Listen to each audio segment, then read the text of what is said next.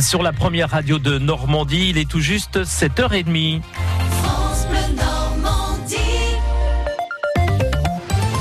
L'heure de votre journal présenté par euh, Philippe Thomas.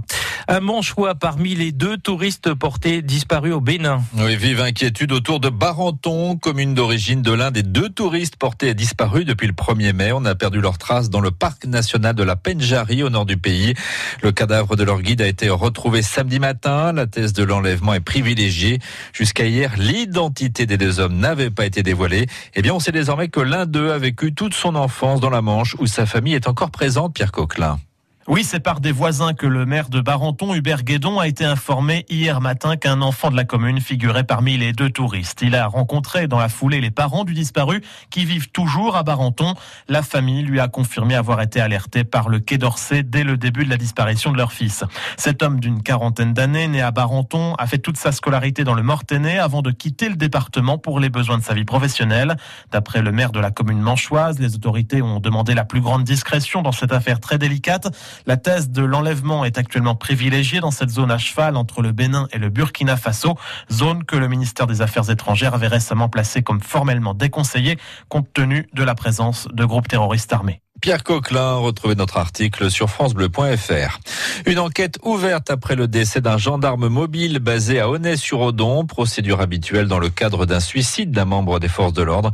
Cet homme de 32 ans s'est en effet donné la mort hier dans son logement de service. On connaît enfin le programme des commémorations du 75e anniversaire du débarquement. Il y aura bien une cérémonie internationale qui devrait se dérouler à Juno Beach vers 18h. C'est la première fois qu'une telle commémoration se déroulera sur la plage canadienne le 6 juin prochain. Le Premier ministre Édouard Philippe présidera cette cérémonie. On ne sait pas si Emmanuel Macron sera présent et ce n'est pas un problème pour la secrétaire d'État auprès de la ministre des Armées, Geneviève Dariussec.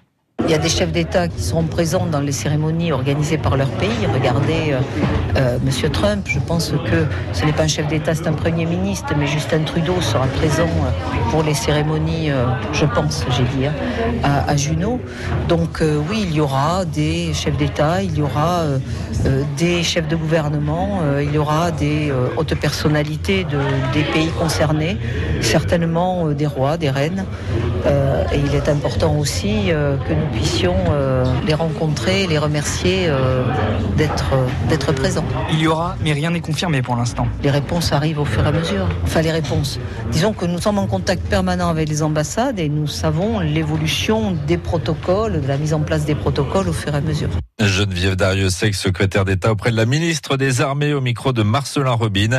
À 8h15, notre invité est ce matin Loïc Jamin, coordinateur du Didet Festival, qui vient de dévoiler son programme. 160 manifestations dont les fameux feux d'artifice tirés en simultané sur la côte. On en parle tout à l'heure. 800 personnes hier soir au centre de congrès de Caen pour le meeting de soutien à la liste LREM aux élections européennes. Quelques personnes qui n'avaient pas réservé sont restées à la porte, tout comme les Gilets jaunes qui ont manifesté avant le meeting, mouvement qui s'est déroulé dans le calme. Un rapport sur la biodiversité tire la sonnette d'alarme. Un million d'espèces animales et végétales sont menacées d'extinction. C'est ce que dit un rapport rédigé par différents experts reçus hier soir à l'Elysée. Et parmi les pistes pour inverser la tendance, la lutte contre le gaspillage, l'extension du nombre des espèces protégées, les changements des modes de production, encore la réduction des produits phytosanitaires. Emmanuel Macron a semblé déterminer les scientifiques convaincus en tout cas de sa détermination, le reportage de Benjamin Elie.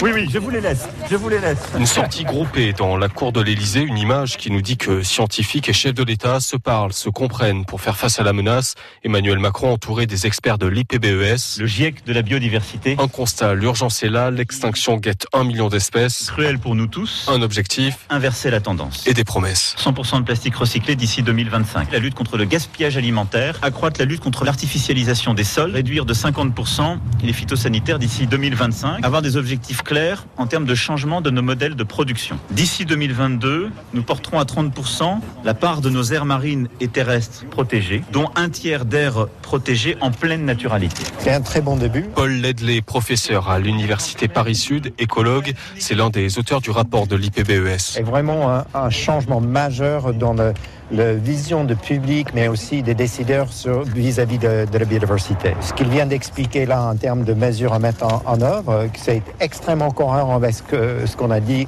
à la fois dans le rapport et dans nos discussions avec lui. Des discussions qui vont se poursuivre à l'échelle de l'Union européenne, affirme Emmanuel Macron, et au-delà, il s'engage à faire de la biodiversité l'un des sujets du G7 de Biarritz fin août. Un reportage hier soir de Benjamin Illy dans la cour de l'Elysée.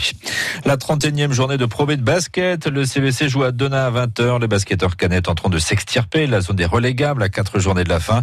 Ils peuvent compter sur le retour de leur ailier Benji Montero, absent depuis près de 7 mois en raison d'une blessure. Le retour d'un vrai leader, nous dira Olivier Duc dans Normandie Sport d'ici 10 minutes. Et on espère une victoire ce soir quasi indispensable pour le CBC.